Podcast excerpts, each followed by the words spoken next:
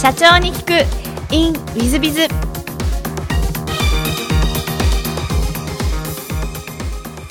本日の社長に聞く in ウィズビズはあリビンテクノロジー株式会社代表取締役社長河合大夢様でいらっしゃいます。まずは経歴の方をご紹介させていただきます。えー東京農業大学卒業後、日毛株式会社、バリューコマース株式会社、株式会社サーバーエージェントを得て、2004年、えー株式会社 C スタイルを設立、代表というふうにご就任されていらっしゃいます。えー2006年にはバーティカルメディア事業をスタートし、大阪、福岡、名古屋、船橋、福山、埼玉、横浜の拠点を拡大。2018年6月にリビンテクノロジーズに社名変更。2019年6月には東証マザーズに上場している上場企業の社長様でいらっしゃいます。河合社長様、よろしくお願い申し上げます。はい、よろしくお願いします。えっと、最初のご質問なんですが、ご出身はどちらでいらっしゃいますでしょうか？僕はあの千葉県の野田市になります。醤油の野田でございますね。そうですね、父親がこの醤油のメーカーに勤めていて、まあ、その関係で千葉県野田市に住んでました。なるほど。その野田時代のあの、えっと、小学校時代なんていうのはあの思い出とかございますでしょうか？そうですね、あの、ほぼ毎日なんか外で遊んでましたかね。草野球とかやってたりとかしてましたね、毎日。はい。なんかガキ大将とかそんな感じでいらっしゃったんですか？ガキ大将ではないですけど、もうとにかくもう毎日外で遊んで、あの理想的な子供です。なるほど。遊び度合いに関しては。なるほど。ありがとうございます。中学校時代の思い出なんてございますでしょうか？中学校はですね、もうずっと、あの小学校から続けてたあの剣道をですね、あのやってまして、まあ、剣道やって頑張って強くなりたいな、みたいなのをですね、あのやってました。はい。なるほど。で高校も千葉県でいらっしゃいますか？高校はですね、あの、東京の高校に行ってるんですけど、中3の時に、あの、実家ごとですね、千葉県の野田市から、あの、葛飾区にあの引っ越してきまして、えっと、中学校がもう中転校して、中3から転校してるんですよ。で、高校に、高校が、まあ、あの、東京のになったっていう感じですね。はい。高校時代の思い出って何かございますでしょうか？高校もですね、そうだな、まあ、剣道やってたりとか、まああと、学校の勉強はあんまりやらなかったんですけど、えー学校の勉強やらないのに予備校だけ通ってたっていうような感じですかね。あ そうでいらっしゃいますか。なるほど。で、大学は東京農大を選ばれていらっしゃるんですが、何かこう農業系をやりたいとかそういうご希望でいらっしゃったんでしょうかいや、えっ、と、そういうわけではなくて、まあ、あの、結果から言うとそこしか受かんなかったっていうだけなんですけど、父親とかも農学部だったりとかした影響もあんのかなとか思ったりとかするんですけど、あんまり関係ないかもしれないです。そうです。なんか大学時代の思い出とかございますでしょうか？大学は本当に、本当に勉強やったくて、全くやってなくてですね、えー、バイトして、えー、あんまり学校も行かないでいました。なんですけど、あの、卒業旅行みたいなので、インド行ったんですよね、2ヶ月ぐらい。えっと、そこで、ど、どこでも生きていけるんだな、みたいな、ちょっと自信がつきましたね、2ヶ月ぐらい。あのわけのわかんない世界に行かされてですね、あ行かされてとか行ったんですけど、えっと、そこで2ヶ月ぐらい、あの、インド一周したんですけどね、えー、して、なんか、死な、死なないんだっていう、あの、自信がつきました。はい。その頃からこう経営者になろう、社長になろうなんてことは思ってらっしゃったんでしょうか？あ、そうですね。大学、そうです。就職活動の時に社長になろうっていうふうにあの決めたんですよ。えっと、就職活動してる時になんかいろんな会社の説明会とかいろんな業種のですね、聞いたんですけど、なんかいいまいちですね、それぞれの会社で働くイメージが、あの、湧かなくって、で、なんでかなって考えてたら、あのやりたいことがなんかないからだということに気がつきましてですね。で、何やりたいのかなっていうのを、あの、ず考えたんですね。あそれこそなんかあれですね、就職マニュアルみたいなのを見て、なんか自己分析しようみたいなのが書いてあったんで、あの、生まれた時から、その、なんだったその時の当時に至るまで何を考えて生きてきたのかとか、えっ、ー、と、考えていたらですね、あの、なんか世の中にインパクトあるようなことやりたいなっていうのが、えー、け思いついてで、そんなのができる職業って、なんかでっかい会社の社長になるか、政治家になるかしかないなって思ったんですよ。職種として。で、あのー、政治家になったら、なんかお金儲けとかしたら怒られそうなんで、社長になろうっていうふうに、学生の時に決めましたね。はい。ありがとうございます。なるほど。あの、卒業後、一番最初は日毛株式会社さんでいらっしゃいますか？はい、そうです。こちらを選ばれた理由って何かあられますでしょう？かはい、そうですね。えっと、もう就職活動の時に、なんかその社長になるための、まあ修行じゃないんですけど、まあビジネスをなんか覚えられそうな業種っていうのかな、職種に就こうかなと思ったんですよ。で、日門っていう会社はですね、あの、専門商社なんですけど、なんか商社とかってなんとなくビジネスの勉強できそうな感じがするじゃないですか。で、それなので、その日毛っていう商社に入りました。日毛さんでのこう思い出とかなんかございますでしょうか？はい、日毛は、えっと、新卒入ってから2年ちょっとぐらいですね、あの、勤めてたんですけど、僕、総合職っていうので入ってるんですね。なんですけど、あの、いわゆるほとんど営業事務みたいなのをずっとやってまして、えなんか営業みたいな仕事ではなくて、本当に事務ずっとやってたんですよ。あの僕が配属されたチームのですね、えー、その事務をやっていた、まあ、おばちゃんみたいな 人がですね、隣のチームにあの移ることになっちゃって、で、営業事務やる人いないからっていうんで、あの、新しく入ってきた僕がですね、えー、まあ、や、やることになりまして、ずっと請求書を作ったりとか、あと、在庫の管理だったりとかですね、まあ、あとはトラックの手配だったりとかですね、えー、そういうのをずっとやってましたね。あの、日本の時は、僕あの、農業取材チームっていう、えー、チームにいまして、まあ、チームというか、か、かみたいな感じなんですけど、そこであの、肥料ですね、肥料って言っても、堆肥なんですけど、を主にあの取り扱う部門に、えー、いて、今考えると、なんかす、すごいのやってたなって感じですけど、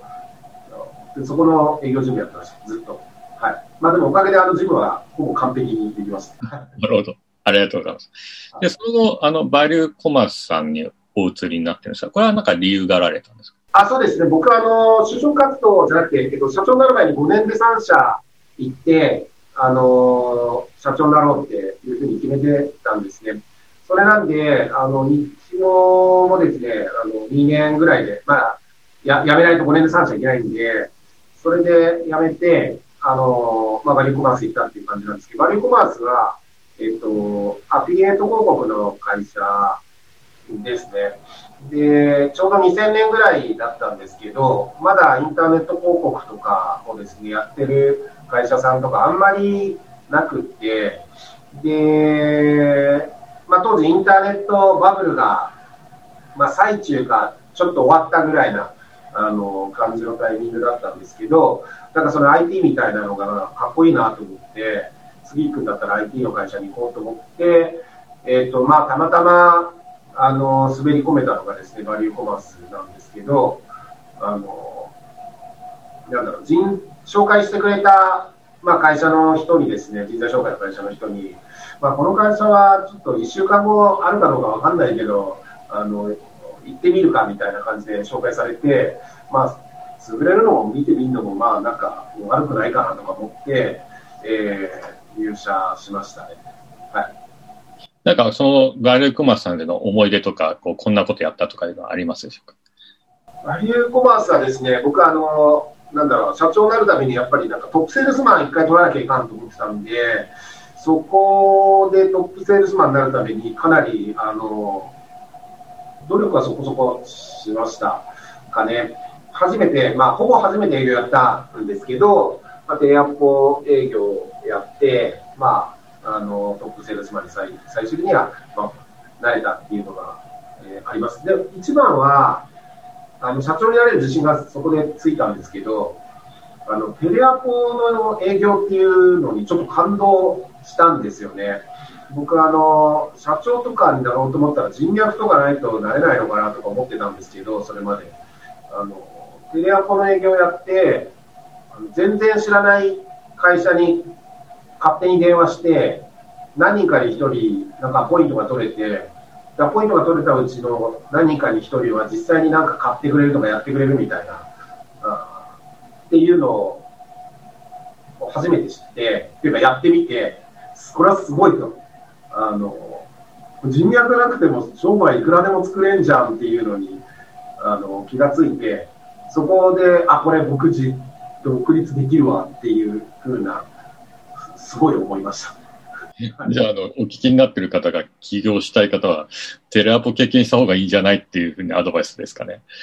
まあ、まあ、アドバイスっていうか、そうですね。人脈いらないですね。なるほど。ありがとうございます。で、その後、サイバーエージェントにお移りになってるんですが、これ、サイバーエージェントを選んだ理由は何かございましたでしょうか？サイバーエージェントもですね、あの、まあ、パリコマースももう2年半ぐらいいたんで、もう辞めなきゃやめなきゃいけないっていうのは、あの5年で3社行くっていう意味では、もう辞めるタイミングだったんで、え、ー、と、もう辞めなきゃっていうので、もうその時、あの受けた何社かのうち、受かったところにただ行ったみたいな感じではあるんですよね。はい。で、まあ、当時もサイバーエージェント、そこそこ入社しにくかったみたいなんですけど、全然そんなのも知らなくて、えっ、と、なんか、受かったら入りますみたいな感じで、なんか舐めたことを面接言ってたんですけど、それが良かったのが、受かって、えっと、たまたま滑り込めたっていう感じになってます、ね、はい。サイバーエージェントではどんな経験をなさったんですか？サイバーエージェントはですね、そのネット広告代理店の営業をやっていたんですね。で、そのバリューコマースは、そのアフィリエ自社のアフィリエイト広告っていう商品、まあ、ほぼ体操商品を売るっていうような仕事だったんですけど、サイバーエージェントは、まあ、あらゆるネット広告をですね、あの、まあ、代理店として提案できるっていうのがありまして、あの、まあ、ネット広告全般だったりとか、まあ、自社商品じゃなくて、他社さんからその広告商品を仕入れて、まあ、代理販売するみたいなビジネスのやり方っていうのは、あの、非常に、なんだ起業する上で勉強になったっていうか、あの、なりましたね。まあ、あと、サイバーエージェント自体はやっぱり昔、今はちょっともう離れて、だいぶ経ってるんでわかんないですけど、やっぱり優秀な人が死ぬほど努力する会社だったんで、そういう文化の会社があるっていうのに触れたのはすごい良かったですかね。はい。ありがとうございます。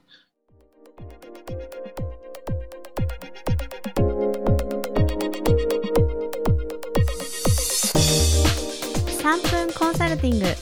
i z b i が社長の悩みを解決。本日の3分コンサルティングは東京の会社さん、メーカーさんですね。製造業さんです。年商3億。はじめまして、東京でメーカーを営んでおります。本日は持ち株譲渡について相談をいたします。私は現在71歳になるのですが、会社の役員に持ち株を譲渡し、経営権を引き継ごうとしていますが、息子と孫が反対するという問題が生じそうで困っています。息子や孫には目をかけていましたが、彼らに継がせる会社が揺らいでしまうと考えたため、えー、後継者には選べませんでした。まあ、まだ意思を表明してないのですが、どのようにすれば穏便にことが済むのか、お知恵を貸していただけないでしょうか、という相談でございます。これなかなか難しいですね。えー、まあ、説得するしかないんでしょうね。えー、息子さんやお孫さんに。で、なんでそうなのかっていうことなんだと思うんですね。えー、で、説得すればなんとかなるのならいいんでしょうけど、ならないケースはですね、例えばですが、息子さん、お孫さんに株はお渡しをする。で、えー、後継者に別の方は社長としてはいていただく。これがもう一つの方法ですね。ただし、株を全部渡してしまうと、息子さん、お孫さんが社長を解任する権利が出てきますので、パーセンテージを例えば抑えてしまう。えー、例えば、えっ、ー、と、息子さん、お孫さんで合わせて33.3%以下とかにでお渡しし、残りのパーセンテージの株は、その次の役員、社長になられる方に渡す。そうすると、口出しは多少できたとしても、結果的には、えー、その社長様の、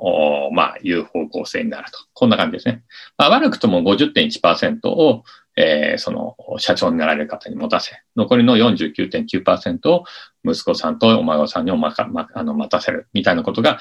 折衷案でしょうか。ただこれもちょっとリスクがあるんでですね、なるべく株の比率は低くしといた方が、次の社長さんやりやすいんじゃないかなと思います。そういう意味でこの辺は、やっぱり息子さん、お孫さん、皆さん方を説得する、えー、なんとか説得するというのを時間をかけてでも、えー、半年一年かけてでも説得をするということが大変大切なんじゃないかなと思います。えー、じゃないと事業承継がうまくいかないということになりますので、ぜひ、えー、そうは言っても説得をするということが大切だと思っていただければと思います。えー、本日の3分コンサルティングはここまで。また来週。